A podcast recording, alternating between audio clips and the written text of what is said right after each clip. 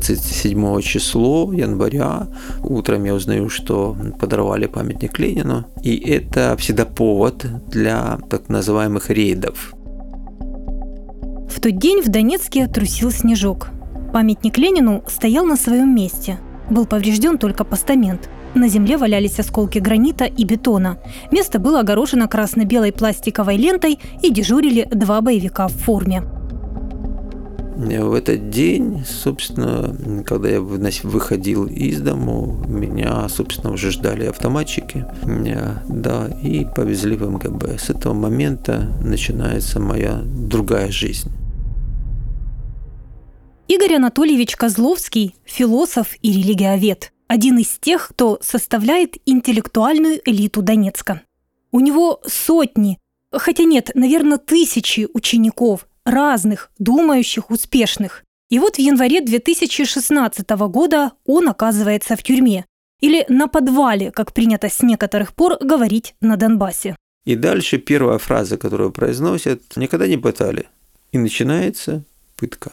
Меня зовут Валентина Троян. Я луганчанка. Подобных историй от моих донбасских знакомых и друзей я услышала немало за время после 2014 года. Но история Игоря Козловского – это что-то другое. Это не только страдание и беда, но и попытка найти их смысл и разгадку.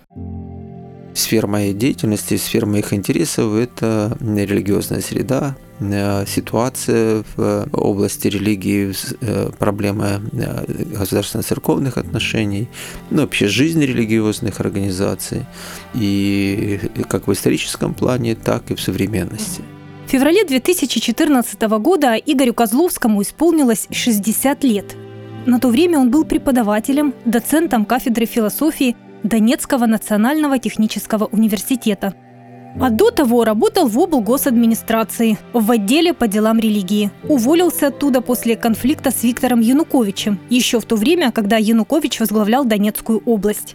Выяснилось, что они по-разному понимают закон – я говорил о том, что закон он для всех одинаковый, и нет у нас ни преференций, ни притеснений в отношении тех или иных религиозных организаций. А он же свято верил, что есть ведущая религиозная организация, имеется в виду э, православная церковь Московского патриархата, а все остальные это как бы маргиналы. Вышли люди, которым не безразлична судьба Украины. Мы все долго ждали этого момента подписания соглашения с ЕС мы все верили, надеялись и ждали. И вчера таким брутальным и наглым образом правительство полностью развернуло свой курс в никуда, в сторону Путина и России. Вопреки утверждению автора учебника по истории Украины Александра Гисема о том, что Евромайдана в Донецке не было, он был. Некоторые митинги собирали тысячи людей. Но организаторы таких акций протеста неоднократно обращали внимание местных и столичных правоохранителей на то, что в городе намечается что-то недоброе. Среди них и Игорь Козловский. Было уже ясно, что значит, наступают тяжелые времена.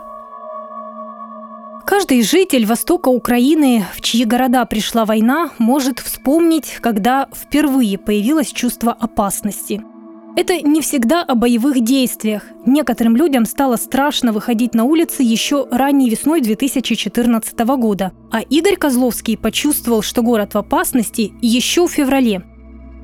В Киеве заканчивался Майдан, а он с друзьями и близкими вышел к памятнику Шевченко в Донецке – почтить память погибших. Мы подходим, а вокруг море тетушек с битами – и на ступеньках возле областной администрации глава областной администрации выступая говорит, что вот приехали там бандеровцы да, сюда в город да, и призывает граждан к сопротивлению. А там собралась возле памятника Шевченко ну, украинская интеллигенция. Донецкая ни одного как бы случайного человека, который кто, откуда бы там приехал. Все люди, которых мы знаем, да, и уже было понятно, что в городе происходит что-то, что может привести к трагическим последствиям. Присутствие россиян в городе представители Донецкого Евромайдана стали фиксировать, как только они в нем появились. Сообщали центральные власти о том, что в городе происходят очень нехорошие вещи, которые могут привести к очень плохим последствиям. Мы не хотим войны, но мы умеем воевать. Нелегитимное правительство в отставку! Но вскоре стало ясно. Местная власть сдает город тем самым маргиналам, которые носились с идеей о референдуме. Сейчас, вспоминая ту ситуацию, ученый гордится тем, что большая часть его учеников поддержала Евромайдан и боролась за территориальную целостность Украины. Хотя они – это одна из причин, по которой он оказался в тюрьме. Во-первых, мои ученики, они все э, украинские патриоты так вышло. Ну, я одно из обвинений, когда меня пытали там с мешком на голове в подвалах, э, и они зачитывали доносы, и там было как раз и написано, что Козловский Игорь Анатольевич э, имеет проукраинскую позицию, поддерживал Майдан, э, один из организаторов молитвенного марафона, и воспитал целое поколение учеников, которые встали за Украину против молодой республики, да, кто взял в руки оружие, кто волонтерами, кто вообще выехал за пределы. Это было одним из обвинений да, что он имеет влияние на людей и поэтому опасен как враг.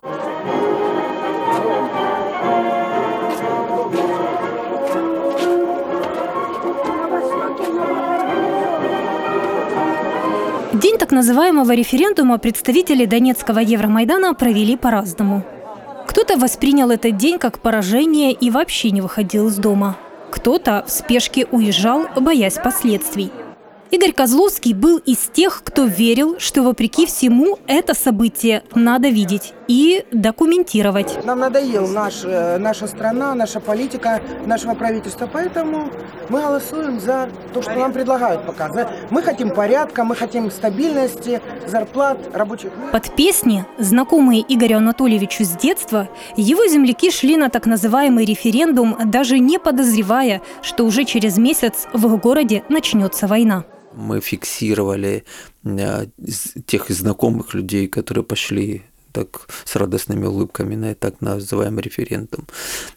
Но так как в, э, на большой миллионный город э, традиционно всегда было много этих пунктов, а на референдум их открылось всего немножко, то создавалась иллюзия того, что был массовый приход. Но это было сделано как бы специально. И на самом деле процент тех, кто пришел на референдум, был ну, ничтожный, если правильно посчитать. В конце марта 2014 года в Донецке начался молитвенный марафон «За мир, любовь и целостность Украины». Игорь Козловский – один из его организаторов – вот его обращение, в котором он рассказывает, почему стал одним из его организаторов. Мы живем очень сложное время, очень сложное и время, которое можно назвать временем выбора. Этот выбор всегда между добром и злом, между светом и тьмой, между миром и войной. Мы стоим на таком пятачке земли, который здесь называют молитвенный Майдан, где происходит молитвенный марафон на протяжении уже э, второй недели. И э, вы знаете, происходит определенной степени чудеса. Люди разных конфессий объединяются в одной молитве, в той самой молитве, в одном едином порыве к Богу, которая остается единственной надеждой. Вначале в марафоне взяли участие представители христианских церквей, но позже к ним присоединились мусульмане, вспоминает муфтий Духовного управления мусульман Украины УМА Саид Исмагилов. После того, как были жестоко избиты и разогнаны все общественные марши, акции, митинги, э, которые э, демонстрировали проукраинскую позицию в Донецке. Э, я просто уже не мог э, молчать, и тогда мы с членами нашей общины присоединились к этому молитвенному марафону, и с того момента он уже стал не чисто межконфессиональным христианским, а уже межрелигиозным. Саид Исмагилов был учеником Игоря Козловского. А вспоминает, что марафон длился до августа. На его участников нападали, их похищали, но однажды пообещали просто убить. Вооруженные люди, вот представители этих самопровозглашенных так называемого ДНР, они пришли в очередной раз, побили и арестовали тех людей, которые находились, они были представителями одной из протестантских церквей. А, людей, которые там находились в этой палатке, разгромили палатку, выкинули э, все, что там было в Кальмиус, вот, и сказали, что расстреляют, если люди соберутся тут. В том, что боевики могут расстрелять людей, никто из участников не сомневался. На момент августа 2014 года в городе уже вовсю проводились репрессии. Бандиты не скрывали своих намерений физически уничтожать неугодных. В конце концов, участники молитвенного марафона ушли в подполье в помещении одной из церквей, скажем так, э, продолжали собираться. Я не буду говорить, какой, не буду говорить, кто собирал. Вот э, в помещении одной из христианских церквей мы продолжали собираться и продолжали говорить по очереди, провозглашать наши молитвы вот, на разных языках. Вот. Э, но, как бы понимаете, вот то чувство плеча, чувство единения, которое мы пережили – вот, э, оно нас так сплотило, что нам было стыдно бояться. По словам Саида Исмагилова, участники марафона верили, что скоро все закончится. Собирались даже, когда была угроза жизни. Но, вспоминает Игорь Козловский, вскоре наступил переломный момент были предпосылки к тому, что это должно до конца лета завершиться, а, как, потому как уже были на окраинах города Донецка украинские подразделения, добровольцы, и тут россияне вводят свои войска. Это как раз был уже такой перелом. И а, события эти, ну, конечно, мы не просто фиксировали, не просто наблюдали, да, мы видели этих россиян, мы тоже их фотографировали, то есть мы свидетели. Тем временем университет Игоря Анатольевича разделился на две части. Одни коллеги остались в Донецке и были готовы сотрудничать с оккупационной властью. Другие забрали свои документы и стали сотрудниками этого же вуза, но только перерегистрированного на подконтрольной Украине территории, в Покровске. Это была вахтовая работа, Преподаватель приезжал, вычитывал курс и уезжал. Потом возвращался и опять вычитывал курс. В таком ритме Игорь Козловский прожил до лета 2015 года. Потом это стало практически невозможно. Да, я э, уволился э, и э, планировал, но я оставался в Донецке. Мои родные и близкие выехали еще в 2014 И жена, и младший сын с своей женой. Я оставался со старшим сыном. Он более 20 лет лежит со сломанным позвоночником. У него синдром Дауна. Мне нужно было организовать его выезд. Это и специальная машина, и функциональная кровать. И я планировал это сделать, поэтому я уволился и готовился. Ну, наступила осень, зима, я спланировал уже весной 16 -го. Но эти планы так и остались планами. 27 число января утром я узнаю, что подорвали памятник Ленину. И это всегда повод для так называемых рейдов. И в этот день, собственно, когда я выходил из дому, меня, собственно, уже ждали автоматчики, да, и повезли в МГБ. С этого момента начинается моя другая жизнь. О том, что с профессором случилась беда, ученики узнали фактически в тот же день. Значительно тяжелее было выяснить, куда именно увезли Игоря Анатольевича. Дело в том, что у них была договоренность приходить к Козловскому и проверять, все ли в порядке. И в тот день один из бывших студентов как раз пришел к нему в гости, говорит муфтий Духовного управления мусульман Украины УМА Саид Исмагилов. И первым увидел, что что-то происходит не то что в квартире Игоря Анатольевича горит свет, и там находятся какие-то посторонние люди. В камуфляже, вооруженные какие-то посторонние люди. Это было понятно, что произошло что-то не то. То есть, что он задержан. И потом начали активно стараться помогать выяснить, где он находится. Уже после задержания Игорь Козловский узнает, кто-то написал на него донос, и боевики установили за ним слежку. Сам Игорь Анатольевич говорит, на каком-то уровне чувствовал это. Система доносов – это достаточно распространенное явление на этой территории. Знаете, как в Советском Союзе была такая а, поговорка «лучше стучать, чем перестукиваться». Люди часто живут этим, да, они опережают, да, стараются показать свою лояльность. Это такие активные коллаборанты. Во время допроса Игорю Козловскому зачитывали доносы. Спрашиваю, кто их написал – Назвать конкретного человека он не может, потому что личности этих людей, если они вообще существуют, ему, конечно же, не раскрывали. Но объясняет, доносчиков можно поделить на несколько категорий. Например, есть те, кто делал это добровольно, идейные люди, а есть те, кого заставляли сделать это через шантаж. Для той системы, которая там сформировалась, это тоталитарная система. Тоталитарная система, она работает над унификацией всего. То есть э, должна быть одна партия, одна церковь, один союз писателей, один союз журналистов. Два – это уже э, диссидентство. Поэтому борьба с инакомыслием для тоталитарной системы – это ее природа. Она зачищает для того, чтобы было одномыслие, единомыслие. И поэтому все усилия направлены на то, чтобы выискивать тех, кто имеет иную позицию, а человек, имеющий проукраинскую позицию, это враг. Хотя, говорит Козловский, попасть в застенки МГБ может кто угодно. Не обязательно быть известным проукраинским активистом. Достаточно одной комплементарной фразы в адрес Украины, без критики оккупационной власти, Важно, чтобы сказанное попало в нужные уши. Да, я знаю людей, которых арестовывали только за то, что он сказал, а при Украине было лучше. Просто во время корпоратива. Все. На следующий день этого человека арестовали, потому что среди тех, кто это услышал, был кто-то, кто написал донос.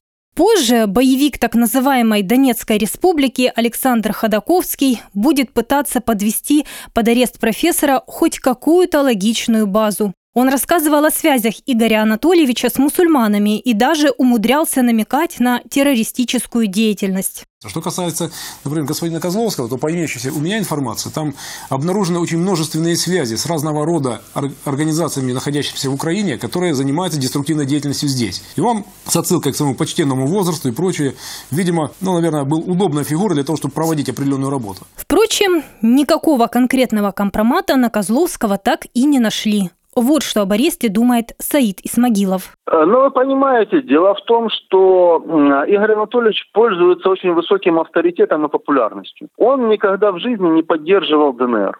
Он никогда в жизни не э, работал на этих сепаратистов и не шел на ними, с ними ни на какие сделки. Иметь у себя на территории настолько популярного, известного, авторитетного человека, который не работает на эти организации, который не идет с ними на сделки, но находится на подконтрольной территории, для них было опасно.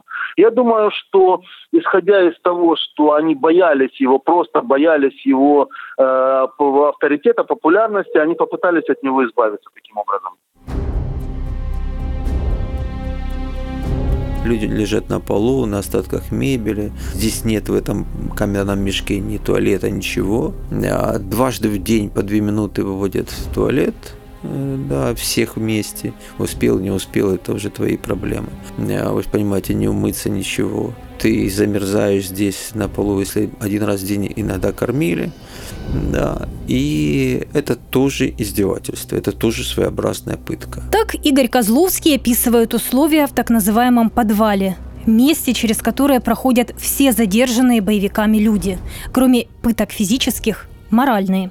Человека как можно дольше держат в неведении о том, что с его близкими, знают ли о его задержании, Игорь Анатольевич вспоминает, что долго ничего не знал о том, что происходит с его сыном, который остался дома, прикованным к кровати. Он не может перевернуться, они вошли в мой дом, и, как я узнал позже, они фактически бросили его одного, ну, практически умирать. И жена, ей сообщили, что я исчез, и она приехала из Украины, спасла фактически его и разыскивала и, и, конечно, ей не говорили, где.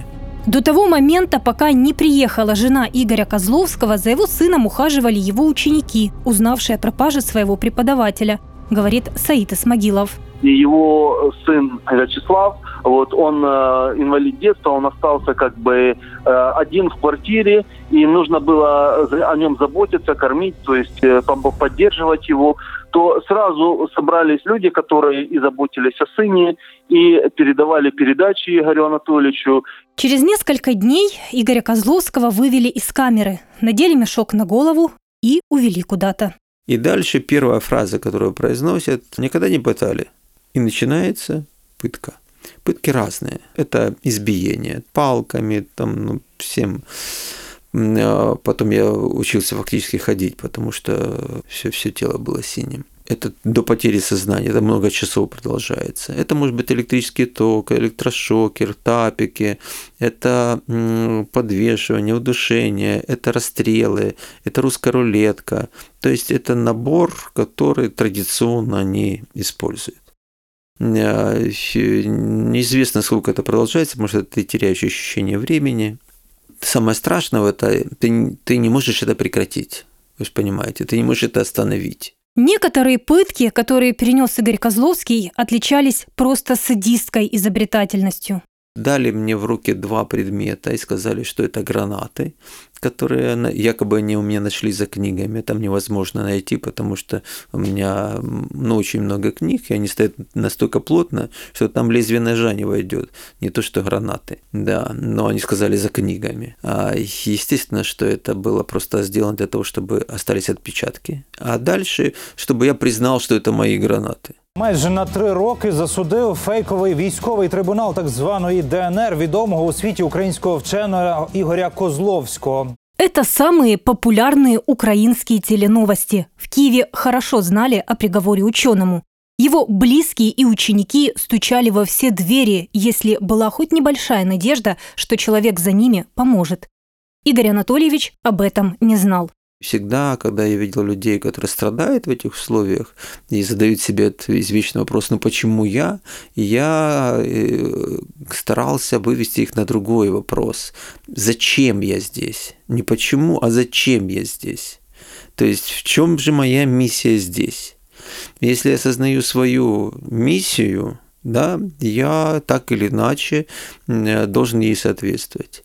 Поэтому я не столько назидаю, сколько стимулирую, возможно, даже провоцирую на размышления. Потому что назидание, любое назидание, оно раздражает. Вы начинаете сопротивляться, когда вам что-то кто-то назидает. Для того, чтобы человек размышлял, необходимо сделать так, чтобы он сам выходил на эти а, а, уровни своего размышления. А для этого есть определенные методы. Но собеседниками Игоря Козловского за месяцы плена были не только политзаключенные или люди, попавшие в тюрьмы ДНР по доносу.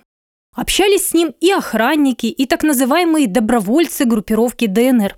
Заключение ученого пришлось на то время, когда боевики начали избавляться от своих же, потому что так называемая республика выходила на новый уровень развития, где им – не место. И, конечно же, это те уголовники, которые живут там фактически. Ну, некоторые по 20 лет сидят, вы же разумеете, э, понимаете, да. То есть есть э, категория людей, которые живут в тюрьме, да. И с ними тоже, естественно, а, ты говоришь, для них ты экзотическая птица, естественно, для них это не впервые в жизни они видят там профессоров в этих условиях. Конечно, им интересно. А потом приходили ко мне даже так называемые авторитеты там в рыбзаконе, смотрящие, бродяги, которые приходили с вопросами скорее своей экзистенции, своей души. Э, это сложные вопросы, они не могли никому до этого задать. Поэтому ты должен их слышать, ты должен их слышать эмпатично, ты должен открыть для них какие-то другие перспективы жизни. И это непростая задача. Поэтому ты так или иначе стимулируешь к размышлению, к выбору. Люди были в депрессии, и им надо было дать надежду, говорит Игорь Козловский. Одному сказать важное слово, другому напомнить, что его любят и ждут, и он обязан выжить в этих условиях. Третьему достаточно, чтобы с ним кто-то посидел, потому что ему не хватает тепла. Ты должен э, уметь э, распознать вот тот, может быть, тональность его депрессии И это важный момент важный момент, э, в том числе и ликвидация их, ну, я бы сказал, пробелов в их знаниях, а пробелы сумасшедшие, пробелы фантастические, либо искаженное восприятие. А, ну, это связано, естественно, с тем, что люди либо не интересовались, мы знаем, что сама система долгие годы была не заинтересована в том, чтобы люди мыслили, да, и, естественно, не заинтересована в том, чтобы люди получали правильные знания.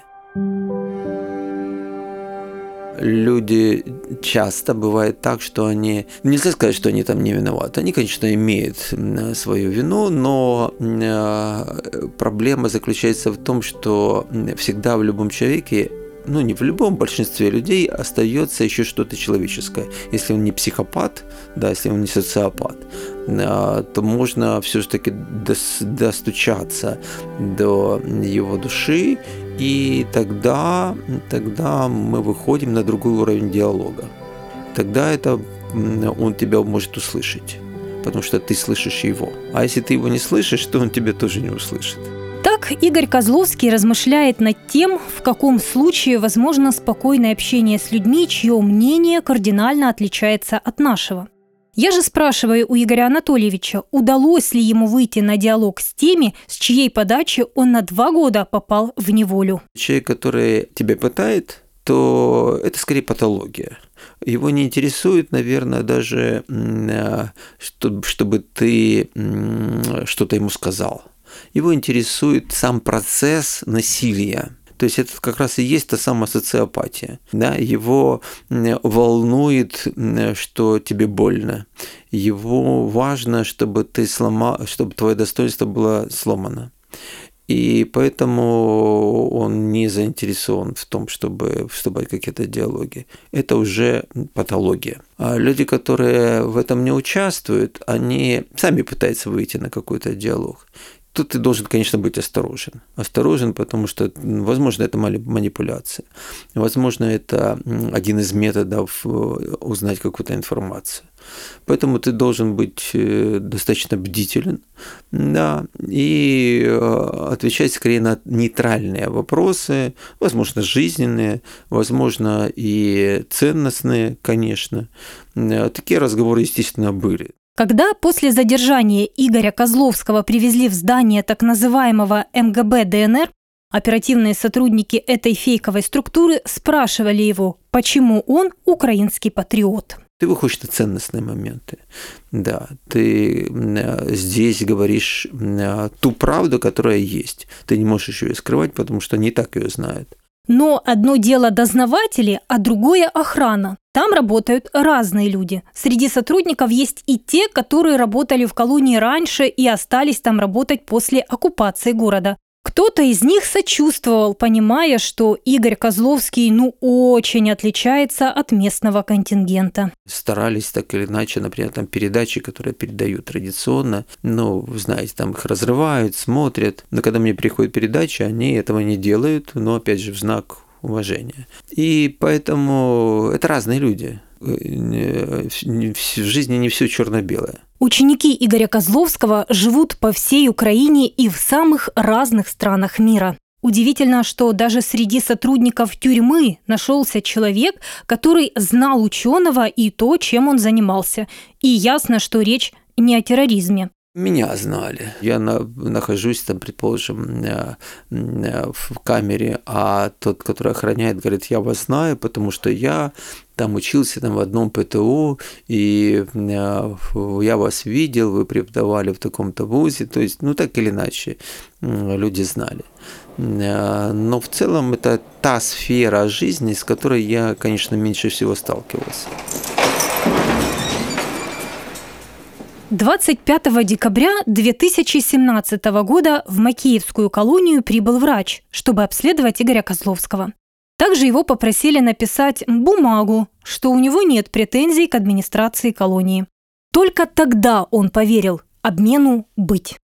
Кроме того, другие заключенные, у которых был телефон, дали позвонить близким в Украину. Те тоже подтвердили, что планируется обмен.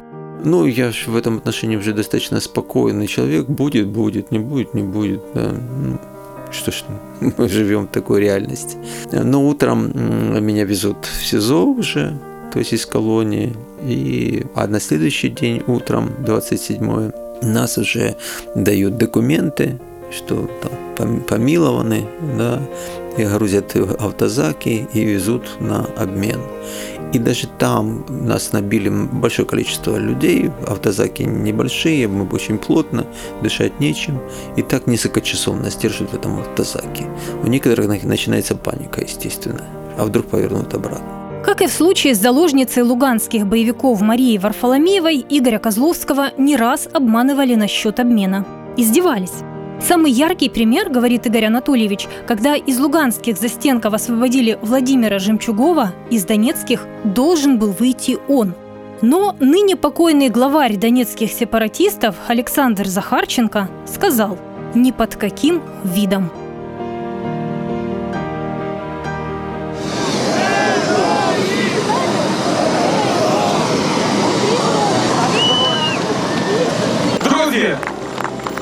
Я прошу рідних, батьків, дружин, чоловіків, дітей, проходьте, зустрічайте. Игорь Козловский провел в плену 700 дней. Он уверен, если бы сразу о его пропаже не заявили родные, коллеги, возможно, боевики и не оставили б его в живых. Но когда о его аресте заявил посол Соединенных Штатов, боевики изменили свое отношение к ученому – стали рассматривать его как обменный фонд. И мы едем, и вот когда мы уже видим первый сине-желтый прапор, флаг, у многих слезы на глазах. Почему? Потому что ну, повседневной жизни мы за...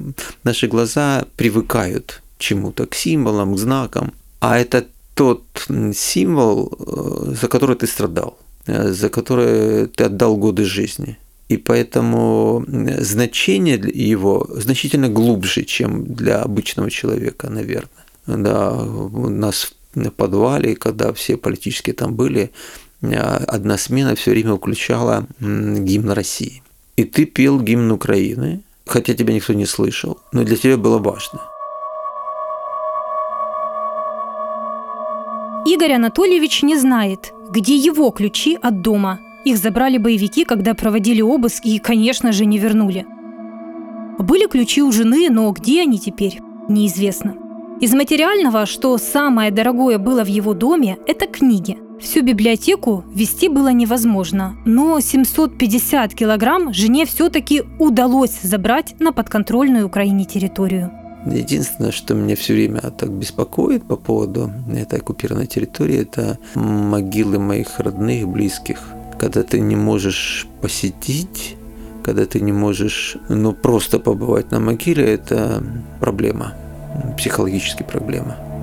Это же твоя ответственность. Ты последний, ты самый старший остался. Да, там твой брат, там твоя мать, отец, бабушка, ну. Я журналистка и часто по работе встречаюсь с разными невероятно интересными людьми. Но разговор с Игорем Козловским стал для меня моментом осознания каких-то вещей, которые смутно были со мной все это время после вынужденного переезда с Донбасса всегда вспоминаю этот момент, когда меня уже вернули после первых пыток в подвал и сняли мешок с головы. Я был окровавленный, но я улыбался. И я стою, и у меня две мысли. Первая мысль, что я уже не боюсь умереть. Ну, уже не боюсь умереть. Все. Уже какую-то грань пришел, я знаю, что такое умирать. Да. Я в любой момент могу уйти в смерть. И они меня не достанут больше. Но вторая мысль, что я должен жить. Я должен жить, потому что у меня есть любовь. Я люблю. Я люблю своих родных, близких, своих детей, своих друзей. Но это не это самое главное. Самое главное, они меня любят. И тогда я несу ответственность за их любовь ко мне. Я должник любви. А долг – это такая штука, которую невозможно отдать никогда. Долг любви ты можешь отдавать всю жизнь, но ты никогда его до конца не отдашь. И всегда будет возвращаться к тебе больше.